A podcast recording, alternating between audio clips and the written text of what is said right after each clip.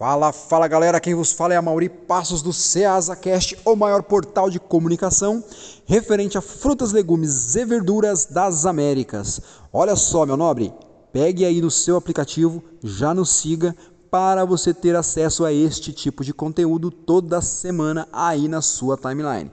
Então vamos lá. É, quais são os três aspectos para você ter sucesso no seu hortifruti? O que é que você precisa ter bem definido para você ter sucesso no seu hortifruti? É, vamos lá.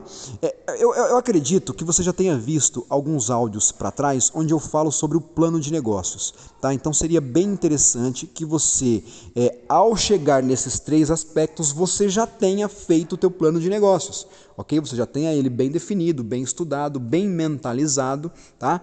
Então para aí sim dar o próximo passo, que é definir quais são as três estratégias, quais são os três aspectos que você deve ter no seu negócio para ter sucesso no seu hortifruti. Então vamos lá. Primeiro deles, primeiro deles é você definir quanto de valor você tem para investir. Defina um teto. Ah, Mauri, mas como assim defina um teto de quanto eu posso investir? É simples, meu caro. É, pense no seguinte: você está abrindo um negócio e você não vai conseguir tirar dinheiro dele imediatamente. Tá? Então, se você não vai conseguir tirar dinheiro dele imediatamente, de onde é que você vai tirar o dinheiro para você sobreviver? Tá? Para as despesas do seu dia a dia. Então é disso que eu estou falando. Então você precisa primeiro definir um caixa pessoal para você, tá? Que você aguente aí pelo menos uns 5, 6 meses é, tocar de uma forma que você não precise pegar dinheiro do seu hortifruti, ok? Depois que você definir o caixa para você se manter, tá? Aí você vai ter mais tranquilidade para se dedicar ao seu hortifruti, né? E depois que você definir esse caixa para sobreviver, você vai pegar o restante e aí definir um teto para trabalhar no hortifruti, ok? Então é por isso que nós, nós, nós estamos aqui falando para você definir um teto para investimento no seu hortifruti, ok? Então esta é a primeira dica para você ter sucesso no seu negócio. Por quê? Porque daí você vai entrar com uma mente fresca, uma mente limpa e muito mais tranquila, certo? Segundo aspecto para você ter sucesso, entender do hortifruti, entender das frutas, entender das épocas de frutas, entender das sazonalidades do, das, frutas, dos legumes,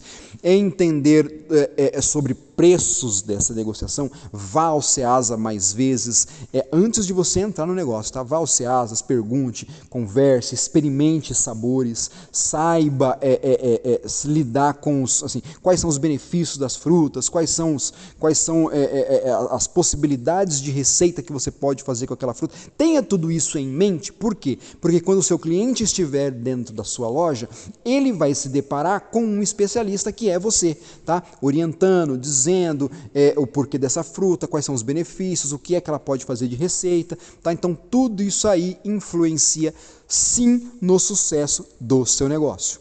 Terceiro e último item, componente para você ter sucesso no seu negócio é a escolha do ponto, tá? Escolha um ponto certo. E qual é o ponto certo para quem está abrindo um hortifruti?